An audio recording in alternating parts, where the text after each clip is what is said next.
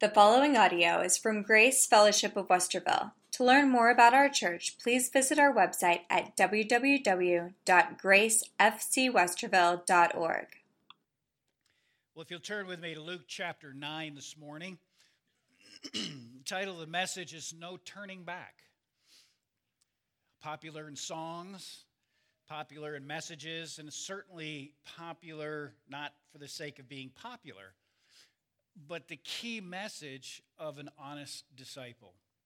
In Luke chapter 9, verse 62, Jesus said to them, No one who puts his hand to the plow and looks back is fit for the kingdom of God. As you start reading these little phrases that Jesus said about discipleship, if you just look at them as a casual observer or look at them um, as one human, just human, you would struggle to understand what Jesus could possibly be saying. 800 years before Christ's uh, day, the prophet Elijah was led to enlist Elisha as his fellow worker and successor. He found Elisha plowing, and he went to him and he threw his mantle over him. And Elisha realized right away that this was Elijah's call to service. Well, Elisha ran after him and he said, May I go back and kiss my, my parents? May I go back to them? Kiss my father, kiss my mother goodbye, and then come after you. And Elijah showed somewhat indifference. He said, Go back. What, what have I done to you? Elisha would not be put off. He actually went back to the field. He killed, killed his ox, he burned his farm equipment, his plow, to cook the ox. And then he gave the ox to his family, his neighbors, kissed them goodbye, and rushed after Elijah. you can read about the story in 1 Kings chapter 19.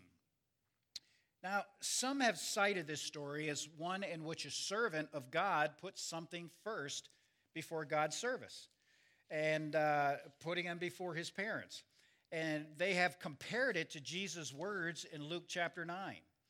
And at first look, it does seem like an appropriate complaint.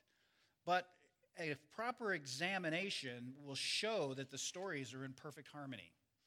In Luke 9, the prior matters about which the would be disciples were concerned were actually delay tactics or excuses.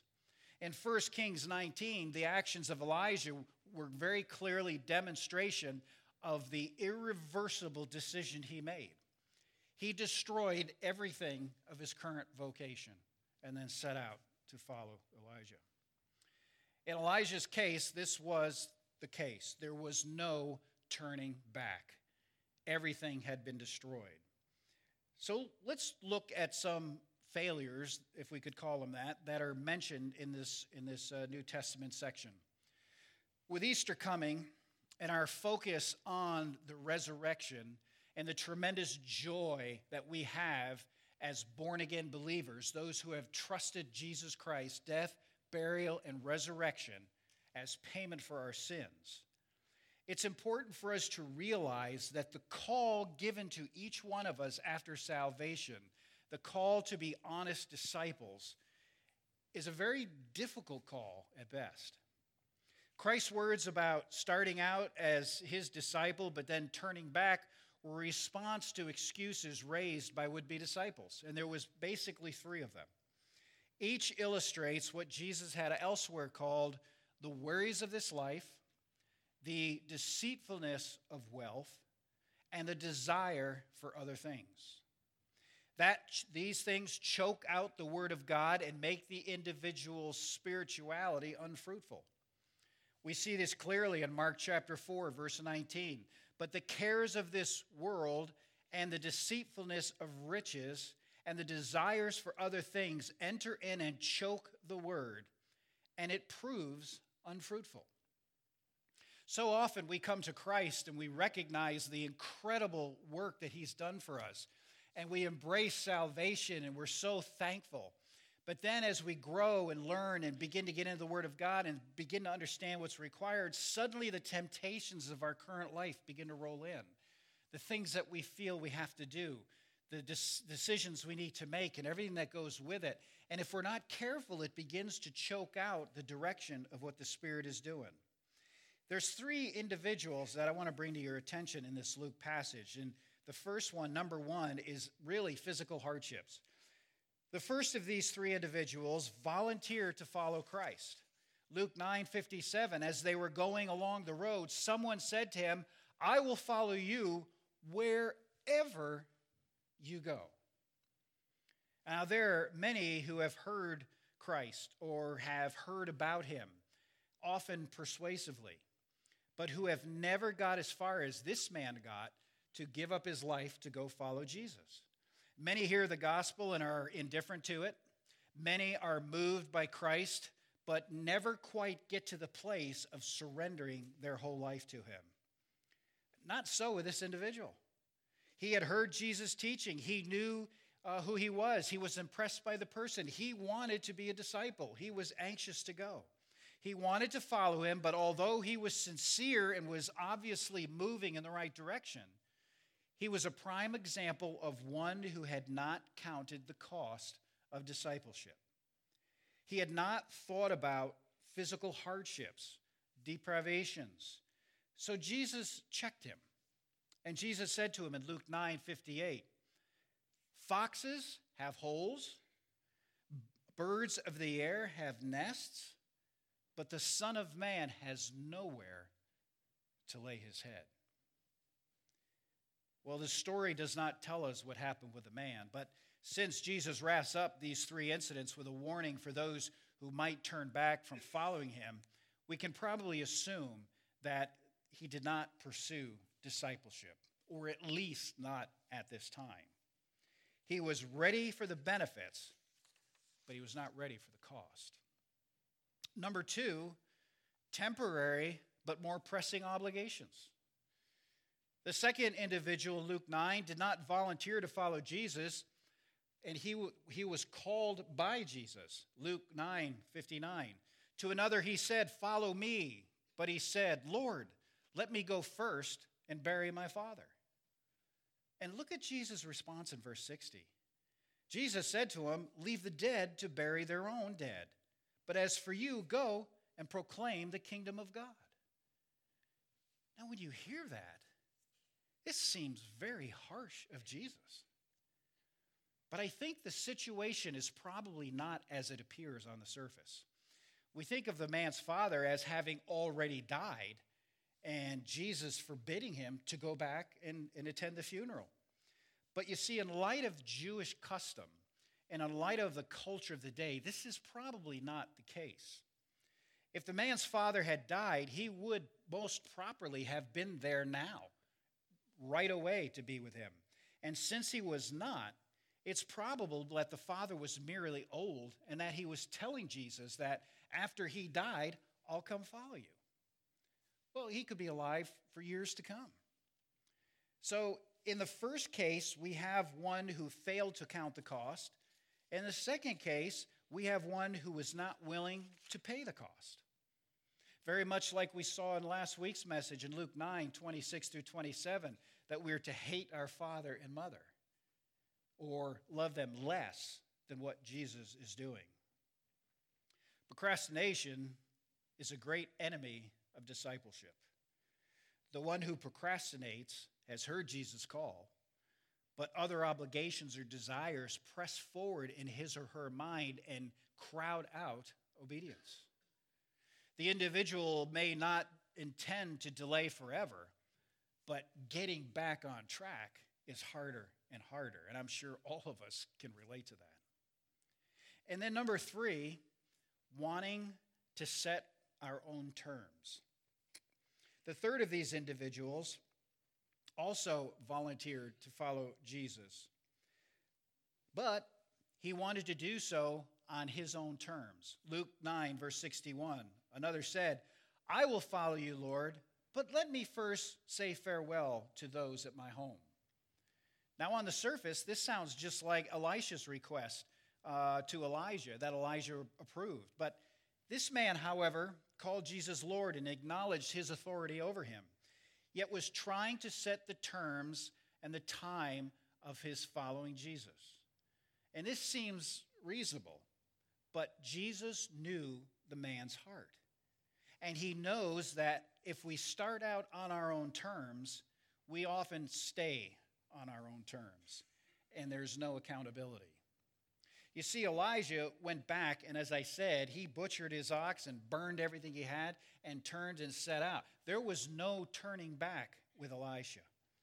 But this man wanted to go back and focus on the things that he was already dealing with. Now, the desire to obey God at any cost is something we may understand, but to actually implement it, to actually put Christ before everything, it's a struggle for us. And one of the first things we have to do is to be very honest with it. You know, I'm, I'm reminded of a story that I'm sure all of you have heard of a man who was hiking along a cliff and he slipped and he fell off the cliff. But in a quick moment of reaction, he grabbed a branch that was sticking out of the side of the cliff, and there he was hanging, dangling. And he looked down and he realized that if he had let go, it was far too, too great a distance to fall and he'd be killed for sure. And so he looks up and he yells out, Is there anybody up there? And suddenly he hears this booming voice from heaven I'm here. I'm the Lord. Do you believe me? Oh, yes, Lord. I believe you. Yes, praise you. I thank you. I believe you. I believe you. But I, I don't know how much longer I can hang on. And the Lord said, Don't worry. If you trust me, let go. There was a long pause. The man looked back up and he said, Is there anybody else up there? Isn't that silly story true? Aren't we always looking for a different alternative that may not cost me what I don't want to give up? Is it possible that what God is calling to me to, even though it is so perfect in His will, and even though that call on my life is precisely what I need to have the joy I'm looking for, is it not possible that you and I cling to what we think is so important? This is precisely where we find ourselves. So we need to understand that for an honest disciple, there is no turning back. We want to follow Christ. We want to be honest disciples. But letting go and letting God, that's a struggle. I want you to go with me to Philippians chapter 3.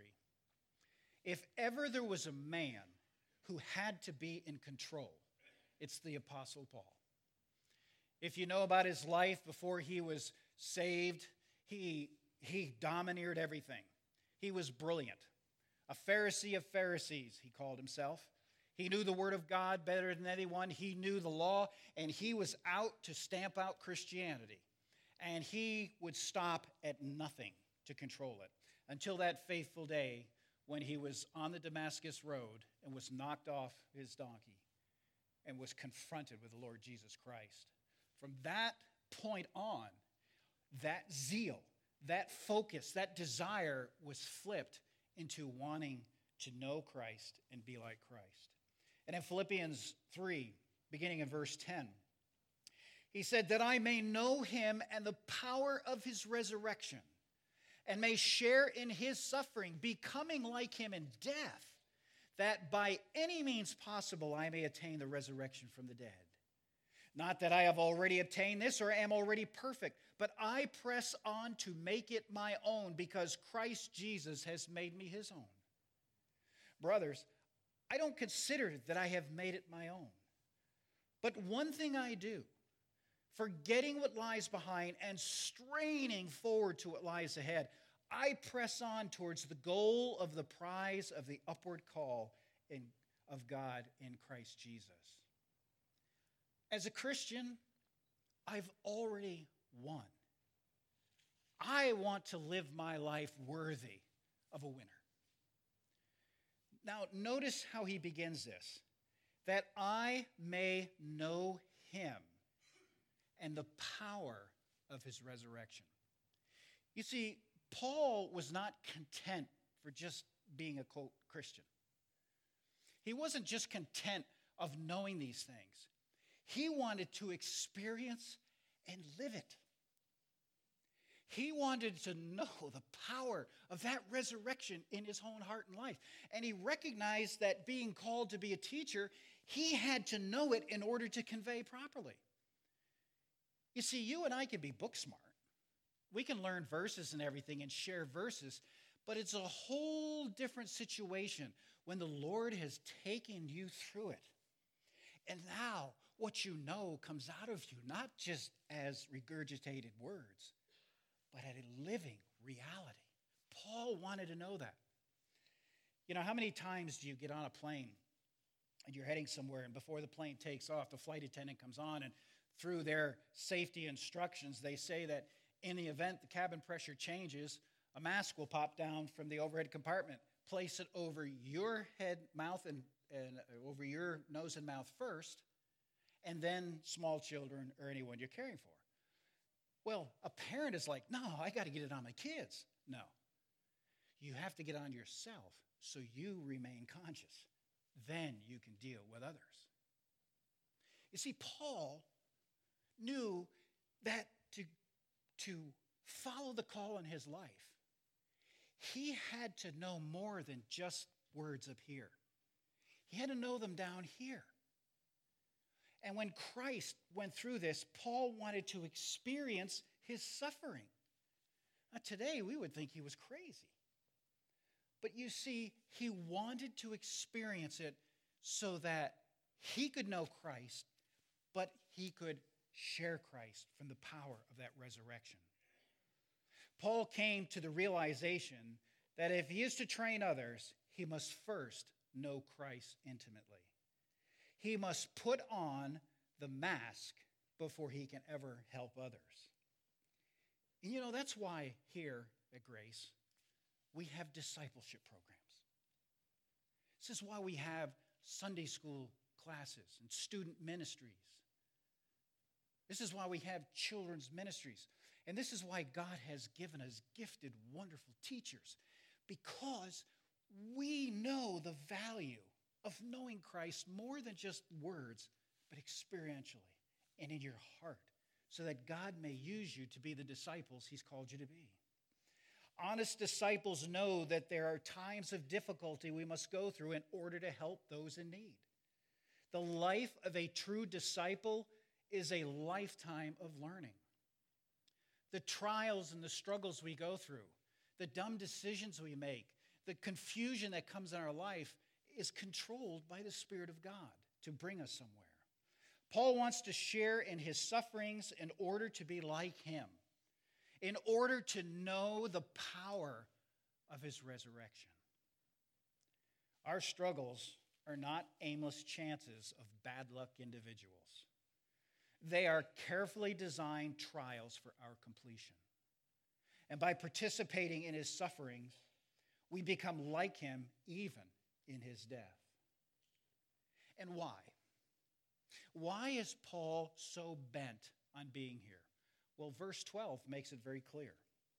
He said, I press to make it my own. Why? Because Christ Jesus has made me his own. We are owned by God. When we accept his free gift of salvation, we are bought by him out of the slave market of sin and sealed until the day of redemption. He owns us. He has set us apart to be with him forever. And he so loves us that before the foundation of the world, he marked out the life that we should walk. And the life that we should walk is there, be ready to be led by the Holy Spirit. Paul didn't want to leave any stone unturned. He wanted to experience everything in order to be everything Christ wanted him to be. I am letting go to grow. No turning back, no turning back, as the old hymn says. But yet, still, we're faced with this battle in our own heart. I know what I want. I don't want to give it up. It reminds me of C.S. Lewis's statement when he wrote, quote, if we consider the unblushing promises of rewards and the staggering nature of the rewards promised in the Gospels, it would seem that our Lord finds our desires not too strong, but too weak. We are half hearted creatures fooling about drink, sex, ambition, when infinite joy is offered to us. We're like ignorant children who want to go on making mud pies in the slums because we cannot imagine what is meant by the offer of a holiday at the sea. We are far too easily pleased. End of quote. Like these examples, we tend to see the negative. We miss the glory offered by our Lord. Jesus told the educated Nicodemus that he must be born again. If he was, if he was not, he could not see the kingdom of God, much less enter it. Regeneration is from above, salvation is of the Lord. We are saved by grace through faith in the finished work of Christ, not of works, lest any of us should boast. But once we have come to Christ, and once we have seen and accepted him, then there is a life marked out for us. There is a life for each one of us to walk. There is a plan that God has for us. He is now Christ's man or woman. He is one who presses on to be the disciple God has called him to be. Will we mess up? for sure. Are we perfect? Not a chance. But like Paul said, we forget the past and we press on. We can't change the past. We can't go back and correct mistakes, they're done. Paul sought to murder Christians. He sought to destroy the church. He can't do anything about it. It's done, it's written in history. But he knows that by forgetting the past and letting the Spirit lead him the path of future, he now presses to the prize of that high calling in Christ Jesus. And what is the character of those who put their hands to the plow and who do not look back? Well, they develop an unquenchable thirst for righteousness. They develop a hunger for spiritual things. They seek the shepherd's voice. They are pilgrims whose eyes are on the heavenly city. They are servants who desire to find, understand, and use the gifts God has given them for his service. They are branches who bear fruit, wells that don't run dry runners who don't grow weary. They are servants whom the Lord finds watching when he returns. You know, God's plan for all of us is very different. Some of us are not asked to go through hardships. Some of us are not asked to have to make difficult choices. Others are. It doesn't matter who you are when you trust Christ to lead you, He will lead you through that perfect life that only you can complete. And as He works through your surrendered life, it is going to have a profound effect. Listen to me. It's going to have a profound effect on people around you. I've been in conversations with different people. We talk about something, and, and something will come up, and they'll go, You know what? I was sitting in a Sunday school class, must have been two years ago, and the teacher said thus and so, and it just It, it made it come clear and it changed the direction of my life. Does that teacher know? No. No, I never said anything. But that person made a difference in someone's life and nobody knew it. Some of us have to pay a very, very difficult cost. I'm sure many of you are familiar with that old hymn, I have decided to follow Jesus. It's one of the old great hymns of the church, and it's been redone in recent years to be more contemporary. But the words and the lyrics have a very stark uh, beginning. And what I want to do is I want to just show you a brief uh, uh, video about the, the uh, birth of that song. And as we're doing, as you're watching that, I want you to begin to reflect on your own heart. Because I'm going to ask the men to come down and, and prepare for communion. And when that video is o- over, I'm not going to say anything. We'll go into our normal few minutes of private meditation between you and the Lord. And you ask God, Am I an honest disciple? Am I everything you've called me to be? Am I willing to be used of you no matter what? You watch closely this video.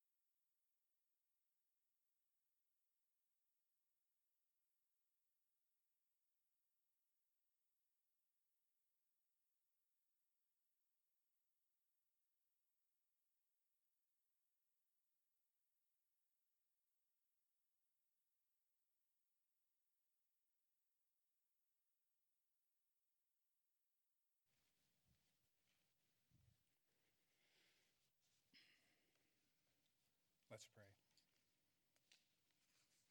Father, are we willing to not turn back? Are we willing to allow you to be everything to us as this family was?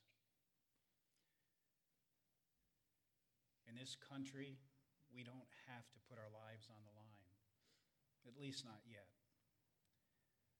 But are we willing to allow you to have complete and utter control? As we now prepare for communion and spend this few moments in quiet reflection, speak to us, Lord, I pray.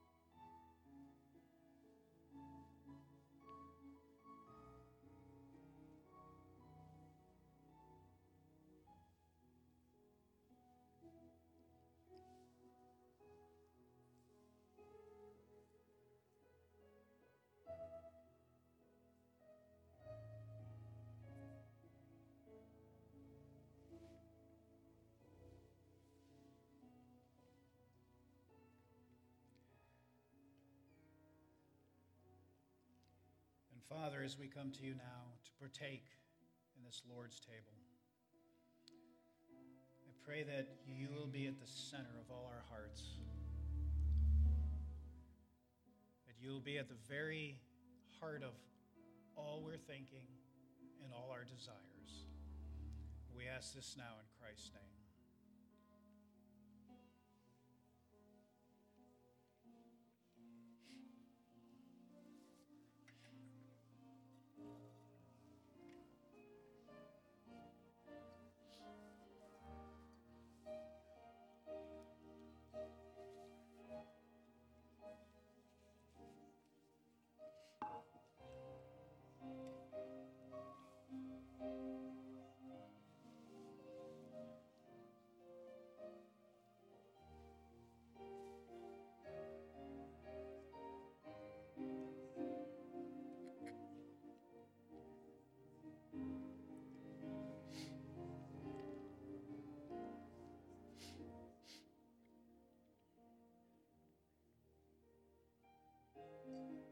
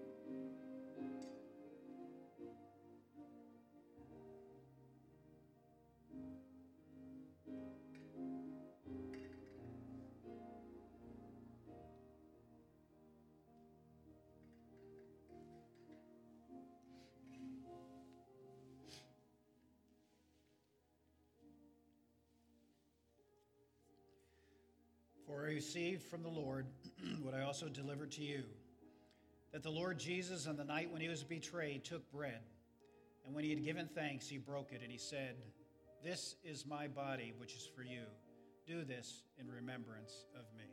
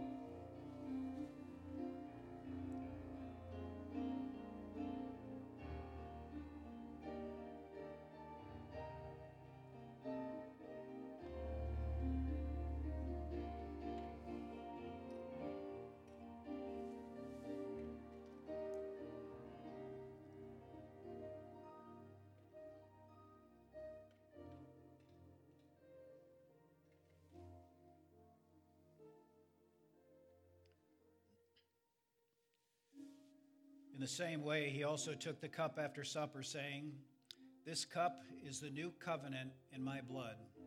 Do this as often as you drink it in remembrance of me. For as often as you eat this bread and drink this cup, you proclaim the Lord's death till he comes. Is our custom here, if you're visiting, that we stand and hold hands and sing a verse of a hymn?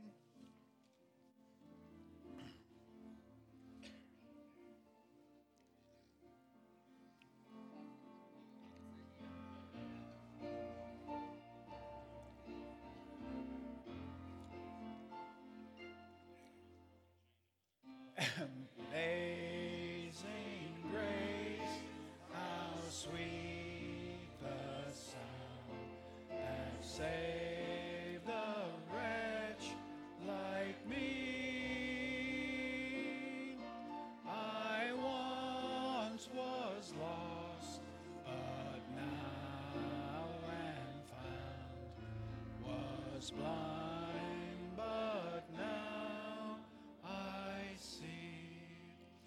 And Father, we thank you that we can see, that we know your word. May we now put that word into practice and walk with you and follow you and be willing to be honest disciples, whatever that cost may be. You've already paid the ultimate cost. You sent your Son to die for us. And as we celebrate on this Palm Sunday his triumphal entry, he was walking in to give up his life. And so may all of us in return who know you as Savior now give you all of our lives that we might walk with you. Thank you, Lord, for what you've done and what you will continue to do. And all God's people said, Amen. God bless.